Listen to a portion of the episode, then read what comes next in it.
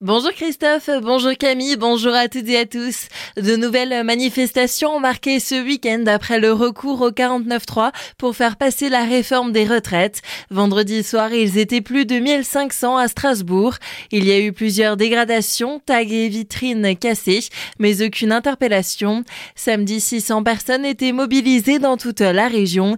À Colmar, la permanence de la députée Brigitte Klinkert a été vandalisée avec plusieurs inscriptions une enquête a été ouverte. La prochaine grande journée de mobilisation a été fixée à jeudi. Le syndicat enseignant FSU appelle lui à la mobilisation et la grève dès aujourd'hui, mais ne prévoit pas de perturbations pour les épreuves du bac en Alsace.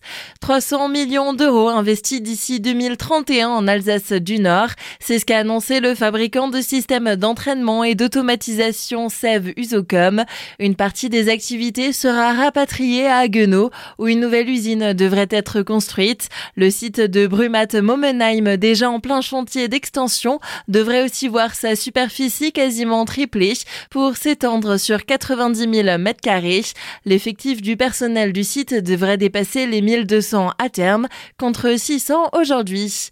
Un dispositif de sécurisation pour les écoles Jean-Jacques Valls à Colmar. L'accès des véhicules à moteur dans la rue Henri Chédelin sera maintenant restreint aux heures d'entrée et de sortie des élèves de 7h45 à 8h45, de 11h15 à 12h15, de 13h à 14h et de 15h30 à 16h30 pour garantir une meilleure sécurité des piétons. Cette nouvelle réglementation permettra aussi d'éviter les stationnements gênants. Pour cela, deux barrières ont été installées. Ce dispositif avait déjà été testé en juin dernier et s'était montré concluant.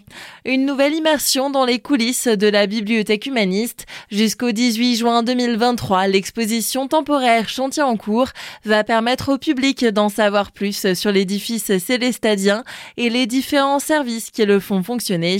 Laurent Nas, responsable scientifique de la bibliothèque humaniste, était dans nos studios pour nous parler de cette exposition. C'est une exposition qui a pour objectif de montrer le chantier des collections permanents. C'est pas un chantier avec du béton armé, mais le chantier des collections qui rend justement possible toutes les expositions, toutes les présentations au public. C'est vraiment montrer au public quel est le travail de fond qu'on est amené à réaliser lorsqu'on est en charge de la conservation des ouvrages anciens et des objets d'art de la bibliothèque humaniste. Ce travail de fond sur les collections porte sur des opérations d'inventaire, sur la conservation de ces objets et de ces livres, ainsi que sur les opérations de restauration qui ont été réalisées. Et ce sera évidemment l'occasion de mettre en avant l'une ou l'autre de ces opérations de restauration des dernières années et un certain nombre d'acquisitions, d'achats ou de dons remarquables dont nous avons bénéficié depuis la réouverture en juin 2018. En parallèle de cette exposition temporaire, d'autres événements ont aussi été programmés.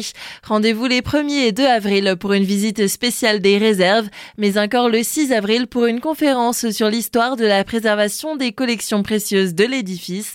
Retrouvez l'entretien complet sur notre site azur-fm.com. Autre exposition à découvrir depuis ce week-end, l'envers du décor. C'est à la chapelle des Annonciades à Haguenau. Objets originaux et insolites sont à découvrir dans une mise en scène de cabinet de curiosité des antiquaires. C'est une première pour cette chapelle désacralisée qui a été récemment rénovée par la ville pour accueillir un espace d'exposition, de spectacles musicaux et d'art vivant. Sur la route au niveau de Turkheim, la circulation est interdite sur la RD 11 dès aujourd'hui et jusqu'au 20 29 mars. Dans le cadre de ces travaux forestiers, une déviation a été mise en place vers Niedermorschwihr pour la montée aux trois épices, à l'exception des 25 et 26 mars. Fait divers, deux personnes ont été blessées dans la nuit de vendredi à samedi à Célestat et Châtenois. Il y a eu un premier blessé lors d'une altercation entre deux groupes, puis un second par arme à feu après une opération de représailles. Les deux personnes ont été opérées samedi. L'enquête a été confiée à la gendarmerie de Célestat. Et on termine ce par un mot de sport et la belle victoire du Racing Club de Strasbourg hier après-midi à la Méno face à Auxerre. Score final 2 à 0 grâce à des buts de Niamzi et Diallo. Un succès important qui donne un peu d'air aux Strasbourgeois qui passent à la 15e place du classement de Ligue 1.